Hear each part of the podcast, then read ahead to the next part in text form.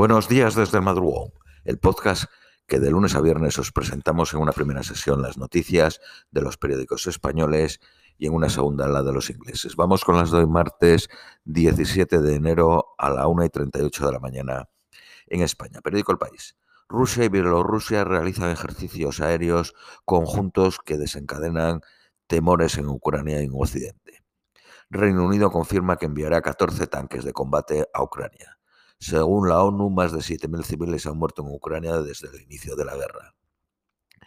El equipo de fútbol, el Sakitar, anuncia que donará 25 millones de euros de la venta de Modric al Chelsea a los soldados ucranianos. Modric no, Mudik. Rusia avanza eh, al producir sus primeros eh, drones nucleares submarinos. Alemania pide crear un tribunal internacional especial para perseguir los crímenes de guerra rusos. Colombia aumenta el salario mínimo un 16%, de un millón de pesos a un millón ciento sesenta mil. Beneficia con esta medida a 3.420.000 personas y al mismo tiempo aumenta un 20% el subsidio del transporte. El primer ministro británico ordena bloquear la nueva ley escocesa de autodeterminación de género.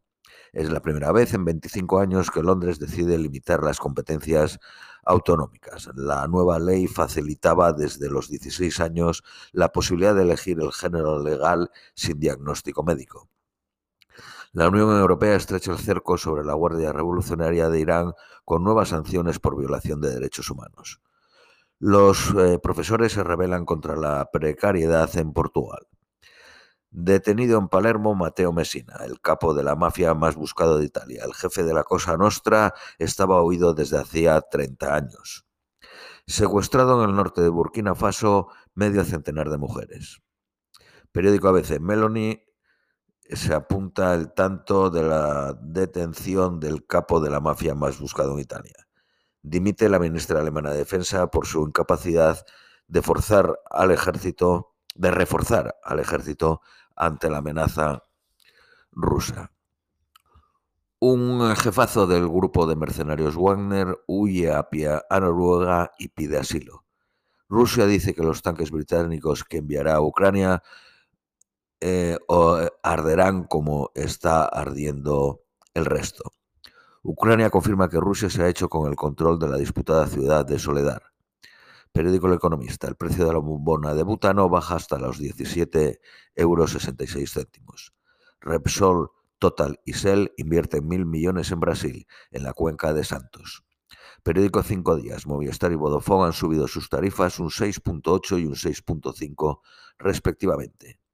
Digi baja los precios de las tarifas en fibra y móvil. Periódico La Razón.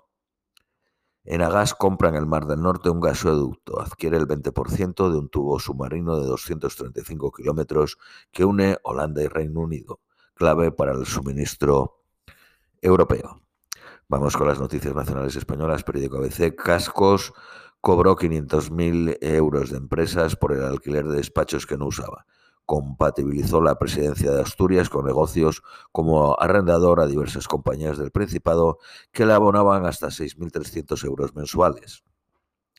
El Parlamento Europeo obvia al sindicato CCO de comisiones obreras en su visita a España para investigar el uso de los fondos. 11 eurodiputados, en su mayoría perfiles conservadores, aterrizarán en febrero en Madrid.